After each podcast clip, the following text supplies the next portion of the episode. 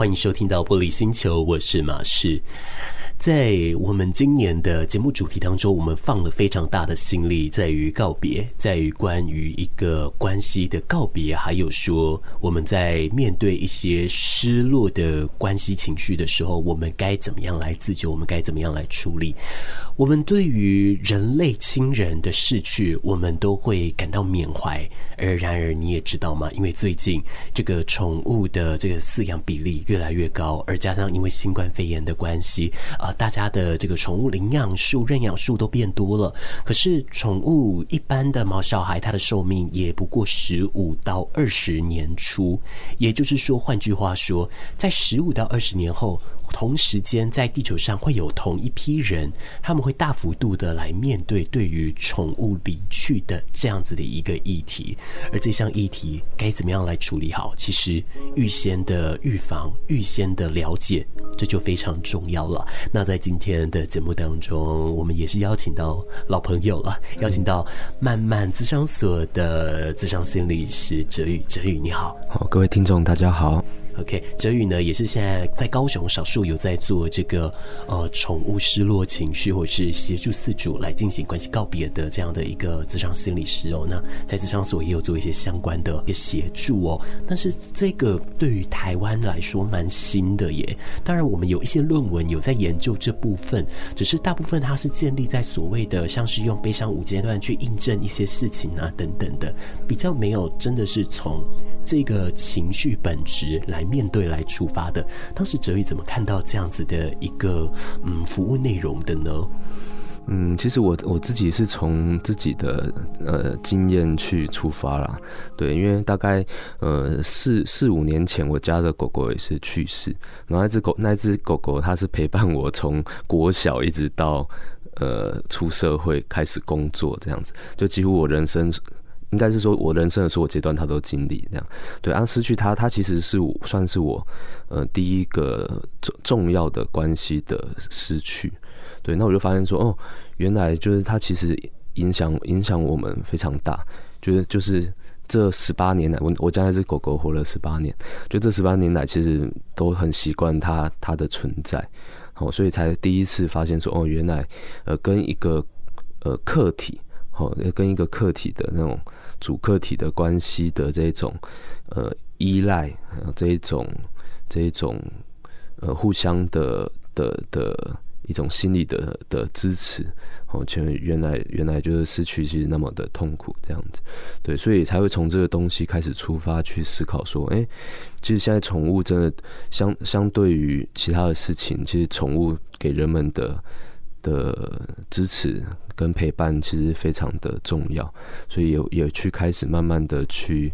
协助这些事主在面对呃，不管是害怕宠物总有一天会离开，或者是一直到呃宠物生病过后，呃这个照顾上啊，或者是这种呃心情上的转变，我们其实也才慢慢的来呃耕耘这一件事情。然后也发现说，哎，其实很多人是很有共鸣的，因为他们就会觉得说，嗯，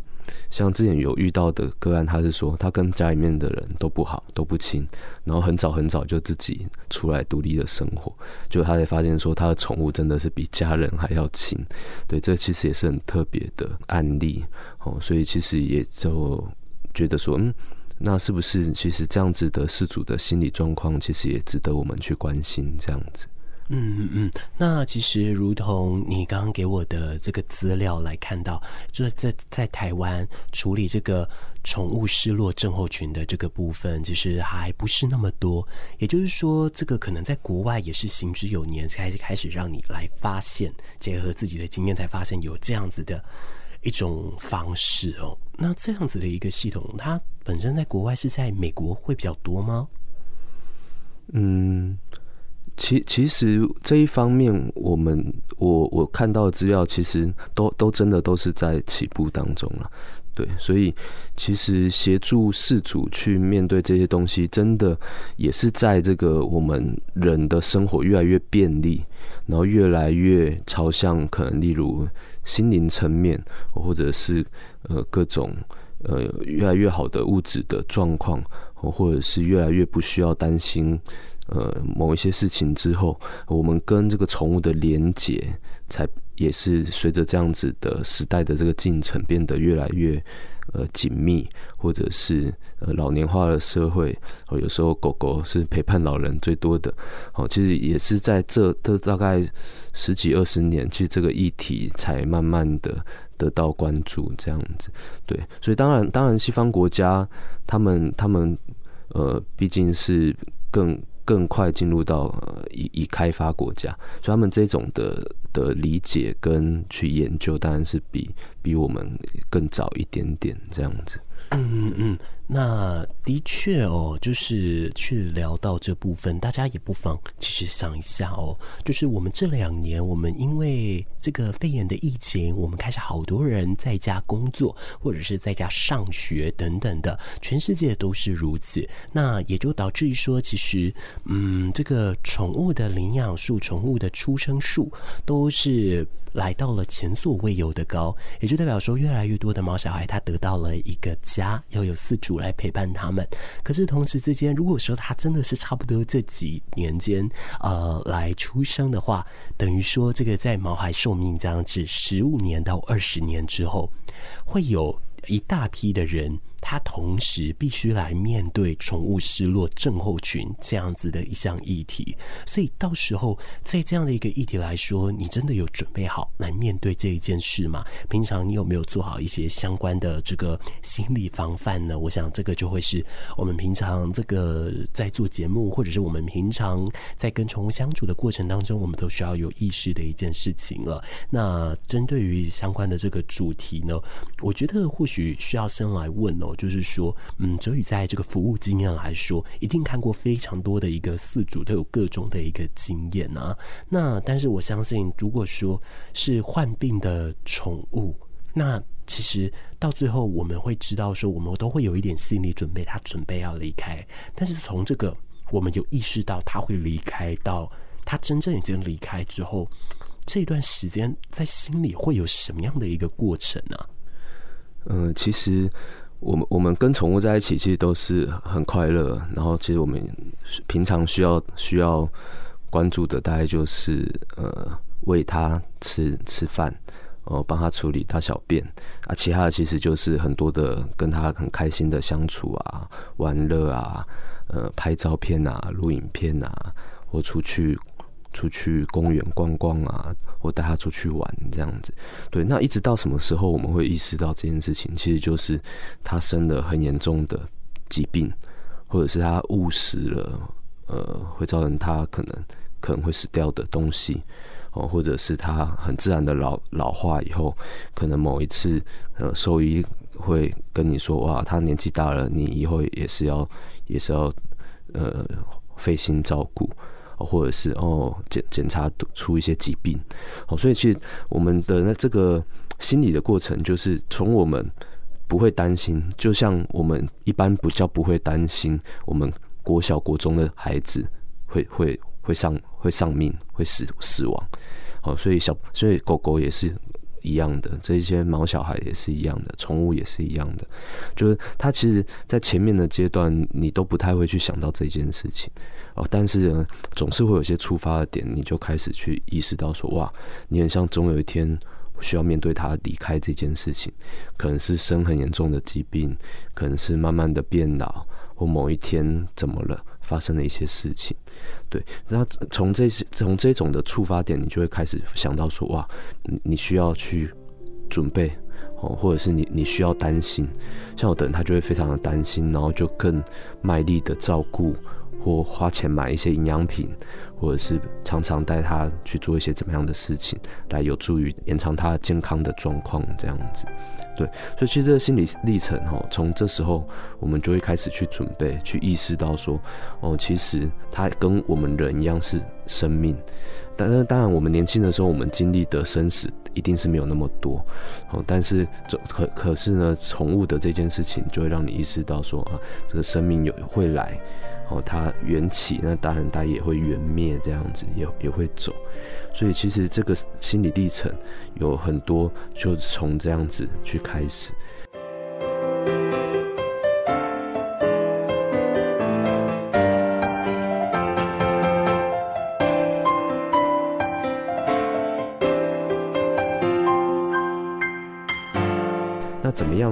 这样子的心理历程，我们可以有一个好的准备？像医生可能会问你说：“诶，你你开始要去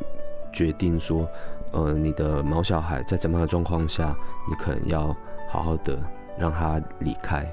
或者是有的医生，他可能就会开始去建议你说，诶，假如他的健康状况那么的不理想，而且发现了他某些很痛苦的状态，那可能安乐死是需要考虑的。那其实这些都会开始让我们的心心理的历程经历进入到一个呃挣扎、痛苦或者是担忧的一个状况。好，那这些状况其实呃你都都会对应到这个事主我们自己，好，我们的包括我们的信仰。我们对于生命的信念，我们的生死观，我们的呃，例如往后世界、死后世界的一个想象，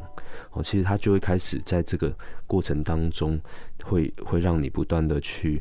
呃挣扎、去思考这些事情。好，那这这样子的心理历程，其实就需要去面对到呃，例如我们内心的的声音，或者是你可能会去问你，你觉得。呃，你你在意的人，或你重你重要的人，呃，你想要了解说，哎、欸，你怎么样做比较好？那其实这个都是可以在心理的呃的准备的历程上很有帮助的事情，因为你你会开始去面对，开始去准备。当然，有的人他是比较鸵鸟心态的，呃，例如他可能都会不想去想，哦，也会一直到最后他才会有一个心理准备是，哇，他有可能会失去。哦，他很重要的这个孩子，哦，这个猫小孩，对，那那这样子，当你当到最后的关头才准备的时候，当然我们就需要面对很多的比较呃高程度的心理的冲击。好，那这样子的冲击过后，当然我们也是需要一些时间去平复。那其实大大致的心理历程也大概就是这样子。嗯嗯嗯嗯，其实我印象中，我这个小学的时候，应该就一二年级的时候吧。小时候，这个躺在教室里面午休，怎么可能睡得着？都想要出去玩的。但那个时候，心里就突然之间，在那一刻意识到了死亡这件事情，然后就是想到哦，在自然衍生的法则之下，我身边的大人们。呃，甚至我的哥哥姐姐们都会比我早一步啊离开我身边。那我想到这边，我就开始那一天中午我哭到一个稀里哗啦的。但是因为就中午嘛，所以我憋着，可能就会憋成这样，所以我现在长不高吧。对，但是这个真的对于一个小孩来说，去意识到死亡这件事，我觉得相对来说是稍微困难的。但是当这个后来自己生命当中有一些经验之后，也会慢慢的去知道说，其实当然会难。过当然会痛苦，但是这一些都是过程。它有开始的时候，那它就会有结束的时候。只是在这一段路，我们要怎么去处理它？我们仰赖于我们处理的方式哦。你庸庸碌碌的生活，看夜光依旧在闪烁。披星戴月，也许寂寞，想把烦扰抛在身后。FM 九四三，陪在你左右。高雄广播。其实刚刚讲到。嗯，对于一些啊、先前的一些提醒，先前的一些觉察，都有助于我们来面对后续要来要处理的一些种种的问题，甚至是恐惧哦。但是在这样子也有准备跟未准备的情况下，嗯，我相信它有不同啊，但是它绝对的那种不同的状态是什么呢？好，那我们假如先简单的从没有准备，它可能的状况其实很简单来讲，他就是他避免了一个很长时期的焦虑感。哦，像他，他假如他觉得说我不想要想这些事情，其实就变成说他在还没有发生这令他难过的事之前，他可能就用一个比较回避的方式去面对这样子他很担忧的议题。对，那他可能就不需要，例如，例如很痛苦的觉得说，哦，他的健康状况越来越差了，他他快要走了这样子，可能他就是到有点死到临头，临时抱佛脚才 才去面对。那当然，他可以避免一个比较长时间的笼罩在这样子的议题下。好，那我们再来讲的是，呃，假如有准备的话，可能是怎么样的？好像有的人他可能会在他的宠物还还没有离世之前，但是因为他看着他越来越虚弱，或者是哦。本来听得到了，后来听不到了；本来可以走的，后来瘫痪了。他其实就会越看，他就会感受到这个生命的消逝。好，他可能不是一个直接就一翻两瞪眼的过程。啊，他其实就是看着这样子生命的呃脆弱哦消逝。哦，他可能就会开始有一个心理的准备。好，那这样子的状况下来智商的个案，其实他更多的是探索他自己。好，对于这个生死的这个，包括心理的状态、信念、心理的建设，好，他他应该怎么办？那还有一个部分很很大的一个呃心理教育的层面，好，会在这个部分去进行，哦，是情绪的教育，哦，心理的教育这样子。所以当他这样子探索之后，他就有机会在前中后的阶段对自己的。情绪的觉察，哦，有一个更好的掌握，哦，例如有的人他可能在呃抢救的过程当中，他会产生很多很负面的情绪，啊，例如我有听过那个事主就是看过就是。在宠物医院有事主，当场就要告兽医师，他们有医疗疏失哦之类的哦。当然这个都是有可能的，但是他就是会更容易去放大他这个情绪上的这种很负面的、很很悲观的经验哦，他会有个攻击的能量。好，所以其实呃，我们假如有有所准备。那其实我们就更容易在当下对自己的情绪所谓何来有一个好的觉察。好，那它也可能可以提供提升我们的呃，例如心理的免疫力。哦，什么叫免疫力嘞？它有点像是你打了呃新冠肺炎的疫苗，所以那个肺炎来的时候你不会重症。所以它其实也也你你要是在宠物还没有离世之前，你有机会好好的探索自己。哦，例如。诶，你生命中比较重要的悲伤的经验是什么？你可能会先去觉察，然后你就会知道说，哇，那你有可能会走过怎么样的历程，甚至是更严重的过程。哦，例如你上一次的伤心是你们家养的小鸟死掉了，那你觉得哇，是一个很惊心动魄的历程。可是你可能因为跟那时候的状态，可能跟你们家养的小鸟的互动没有那么深刻。好，所以你的悲伤比较快的去平复，那你可能就可以预期说，哇，那你互动了十几年的猫咪要离开了，你可能会经历到很大的不适应。哦，因为这个猫咪它可以睡在你的枕头上啊，它可以跟你互动啊，它会喵喵叫的叫你喂它吃饭啊，它会叫你拍它屁股啊。其实这种很越越深刻的这种生命一起生活的经验，其实我我们假如。呃，越经历越深刻的这样子的经验，其实失去的时候是越不习惯的。哦，因为我们的人，人是会习惯的，人其实是习惯的动物。什么叫习惯的动物？例如你每天早上起来，你就要刷牙。哦，你每天早上起来，你要。呃，喝喝杯麦片，哦，其实你会很习惯。就你忽然间有三天都不能够这样做的时候，你就会经历到一个不是不适应。好，所以其实宠物，你跟它每天的生活互动，你失去它的时候，你就会经历到这个不适应这样子。所以预先有个准备，其实你就能够想得更周全，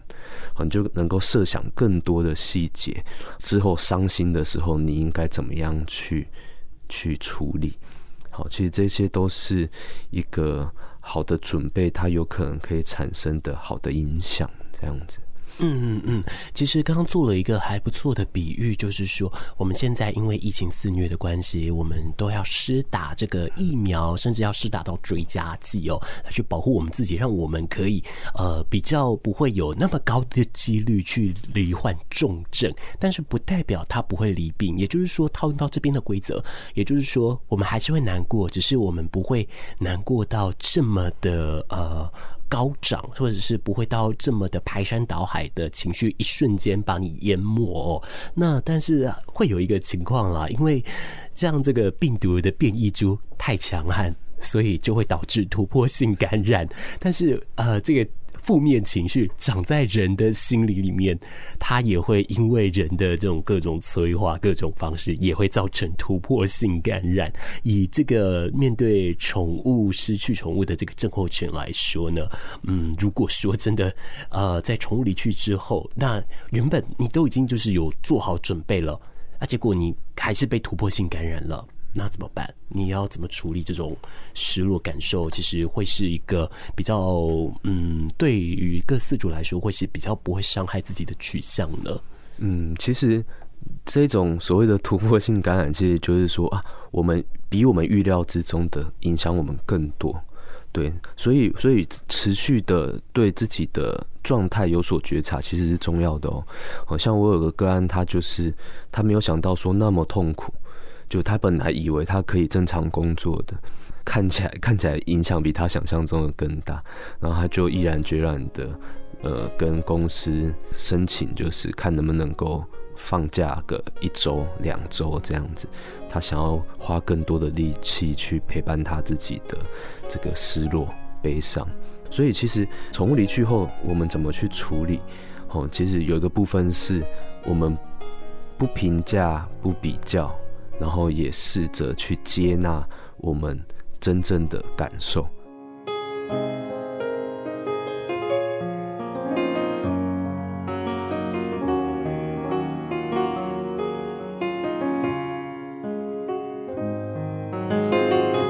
什么叫评价跟比较？哦，例如，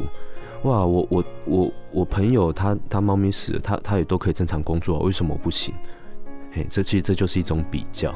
啊，其实情绪是不需要比较的，因为我们的状态不同，我们个人的基因也不同，我们经历的过去其实也都不一样，哦，所以这时候我们就要去想说，诶，为什么它比我们想象中的影响我们更多？其实有一个好的整理，哦，可能是一个空间，一个时间，可能跟朋友，可能跟你信任的亲人。可能跟你的另一半，可能跟你的心理师，或者要是你有一个时间空间，可以好好的去觉察，说，哎，他怎么是出乎意料的？你以为可以好好的面对，但是他比你想象中的影响生活更多。哦，例如你，你没有预料到你会失眠，结果你居然失眠了三天，哦，你三天都没办法好好睡，啊，是为什么？哦，他可能有很多的原因。也有可能是怎么样呢？也没有任何的原因，你就是因为呃太习惯了他的陪伴，可能很多触景伤情的事情不断的在提醒你，你失去了那么重要的一段关系，这样子。好，所以处理处理失落的感受，其实前面提到的接纳，呃不评价不比较，好，然后接纳自己的悲伤的历程可能是跳跃的。哦，有可能你可能重复的悲伤，重复的否认，重复的想要讨价还价，甚至是产生了更复杂的，例如生气的情绪啊，很自责的情绪，很愧疚的情绪。好像我有个个案，他是愧疚到自己后来忧郁症有一点又重现，就是很忧郁的状态。其实，呃，我们去允许这样子的情绪。然后去积极的去面对，哦，或陪伴，哦，陪伴自己，哦，或者是借由呃身心科的协助。那其实有很多的治疗方法都是蛮蛮鼓励，呃，我们在面对这样子的失落的感受，哦，我们其实是可以去表达的，哦，例如用艺术的方法去表达，哦，例如看电影，例如去运动，哦，例如不断的诉说。哦，例如写字，哦，画画，哦，其实这一些东西都是一个很好的表达，哦，或者是让我们去做一些例行性的事物啊。你习惯哦，六日都跟他去公园散步，那你还是一样去散步，你也不用因为你觉得就要待在家里，哦，或是你觉得你你去散步是不是背叛他了？你很像怎么样了？这样子，哦，所以其实这些东西的执行。哦，包括晒太阳、例行性的活动，好运动，其实这些都是一个我们维持心理的一个健康的界限的一个部分。好，那当然你也可以参考一些呃传统的，好，例如收金，例如拜拜，例如祷告，好，例如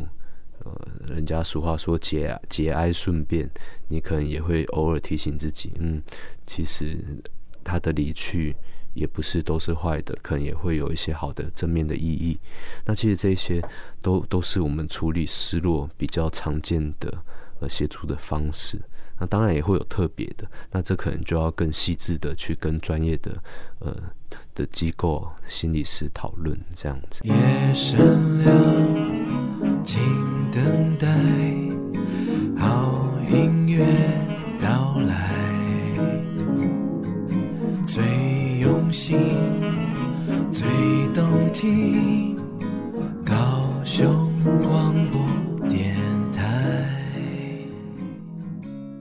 实我都会把这种呃，面对宠物离去。到我们真的完全可以坦然放下这件事，比喻成这个要从 A 地点到达 B 地点的一趟旅程、一趟历程。那在中间，我们可以选择用双脚来行走，我们可以选择卡达卡，我们可以开车，我们可以坐高铁，我们甚至想快一点，我们可以坐火箭、直升机等等。我们有很多的方式。那甚至用了这一些方式呢，我们路上看到的视野、风景，通通不一样。如同刚刚所说，比方说做例行性公。是借由宗教信仰，这些都是我们选择的方式之一。那透过这一个方式，我们去看到的世界，比方说，可能透过像是宗教信仰，那去了解到生死的这个生命观，这一些是我们在选择这一个工具上，我们所看到的视野风景。而最终，这一些风景，它最终都会带领我们，一直走到那个最终的 B 地点，也就是坦然放下的这一个过程。只在这一段过程当中，有人快，有人慢，但是没有必要跟人家比较，因为路是你自己的，所以只要照着自己的步调，好好的、慢慢的，嗯，用自己愉快的方式，也舒服的方式来行走，那这样子，我想对于你来说，应该就是还 OK 的了。那刚刚这个哲宇有提到一件事情哦，我觉得很有趣，就是像包含说，面对自己的创伤，可以透过。嗯，画画可以透过不断的诉说这件事情，其实这个会让我想到，就是我过往其实有一些生命当中比较负面的经验哦。那我后来去运用这一个负面的经验，它可能是一件很具体的事情，所以我把这个事情用出来再现。那其实，嗯，我觉得可以举一个例子，也就是这个林奕含笔下的这个房思琪的初恋乐园。那其实林奕含发生的一些妨碍性自主的事件，我们在过往来说，我们都是听过的。那在这样的一个状态上来说，他将这一份不舒服的感受、负面的情绪写成了《房思琪的初恋乐园》这一本著作。某些程度上，可能他有借由这一个嗯书籍的方式去得到了一些。安慰或许是有可能的，但像是如果说以这样的假设前提下，这样子去踩在这样的一个前提之下，嗯，我们面对于宠物关系失落来说，如果我们是因此想要去做一些具体回馈或创作的话，饲主会经历了什么样的一种阶段呢？其实就看每个人适合的方法啦。像心理智商里面吼，我们也都会呃在情绪教育的部分去协助。事主协助案主去表达，它其实都是一种能量的流转。每个人伤心的感觉，当然都。可能会有差异，但是不变的是，其实它都是我们内心的一个痛苦的感受。好，所以其实这些创作其实也是一样的道理，就是我们有一个机会让我们的哦这种悲伤的情绪，它虽然一时之间它不会消散，好，但是我们用了一些方式让它能够能量有流动、有流转，虽然它不会完全的呃排排出去在我们的身体或。灵魂之外，好，但是它其实都是一个很好的流动，好，所以有各式各样的方式我们可以去做，好，例如，诶，这个宠物死掉了，它很像不存在这个世界上了，诶，可是当你把它画出来，哦，当你把它诉说出来的时候，很像就仿佛它的这一些呃生命的意义得到了一些延续，得到的一些转化。哦，或者是你分享了这件事情，然后这个社会因此而学习到一些东西，或者是你间接的促进了、倡议的某一个议题。其实它都是很好的。其实，在节目的最后，我想要询问哲宇的，就是说，当然我相信会去寻找到寻求咨商体系，代表说他一定对于自己的生命有一定的责任跟一定的主动性，他会希望自己过得好，所以他才会去借由更多的一个专业协助。那在根据你看了这么多的一个个案例数来说，嗯，你觉得面对这种呃可以准备的一种关系告别，您会想要？给予个案，或者是现在我们在聆听这个节目的听众朋友有什么样的建议呢？呃，我觉得我们跟宠物的重要的关系人哈，其实有一个有共识的讨论是，呃，像你们家养的狗狗，它可能不是只是你在养啊，可能你的妈妈啊、你的妹妹啊、你的你的阿公阿嬷，可能都有都都是会会互相的照顾它这样子，所以有一个共识性的讨论哦，其实也会更。更让你对于这个宠物的失落跟后事的处理有一个方向。哦，其实这种它是一种凝聚的感受，有一种向心、向心力的。哦或者是互相陪伴彼此的一种有共识性的讨论，其实对于对于这样子的关系的告别是非常重要的。好，那这些东西有共识的时候，我们就不会在这样子的悲伤当中有更复杂的事情产生，可能例如生气，例如不认可。还有一个很重要的，其实就是我们借由这样子的生命的来去，哈，我们其实可以厘清我们自己的生命的观点。哦，甚至在信仰中，有的人他对于死后世界的一个想象，哦，其实也会有助于厘清，其实我们活着的时候，我们当下的当下的一个生命的学习跟顿悟的了解了。哦，啊，再来是，其实有时候我们都会去讨论，哦，例如，哎，你有没有上亲的经验？假如有的话，你去想想一下，哎，上一次上亲的经验是怎么样的？好，那这一次你可能经验到的是什么？哦，那有什么是可能是额外会去去惊艳到的？有可能哪一些是你觉得你不会再惊艳到？假如没有的话，那这一次的关系里面，你需要怎么样好好的去准备？那再来的是，你有没有机会去觉察？哦，至于对对于这种比较大的冲击，哦，你可能产生的情绪跟心理反应，你有个预先的呃预想哦，或者是透过一些。哦，例如电影啊，例如听听别人的经验，哦，去协助自己去面对。可当然，告别不是一次性的，有的人会觉得说，啊，他一次告别不够，他需要很多次。哦，例如他需要带着他的骨灰去拜拜，就希望他往生极乐，然后又要把他的骨灰好好的珍藏，又想要把他的骨灰撒在，哦，例如他喜欢的公园里。这种道别，哦，我们可以把它想得更是一个光谱或更多元的状态。我用适合自己的方式去去经历，去创造这样子告别的各种的状况，其实对于我们饲主的协助也是会非常的重要。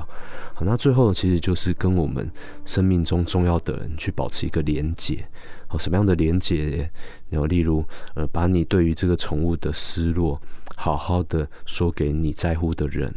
可能是父母，可能是另一半，可能是手足，可能是亲朋好友。借由这样子的好好的诉说，它其实也连接起你跟你很重要的、你在乎的人事物的一个关系。所以，也就是你对于这个宠物的爱，其实它会扩散到你生命中很多的地方，也包括你接下来，哦，接下来的日子里，你很在意的人，哦，你很珍视的事情，你很珍惜的缘分。哦，那我想这些都会有助于我们来调试我们哦失去一段重要的。关系的一个失落，这样子。OK，今天谢谢哲宇，谢谢你，谢谢。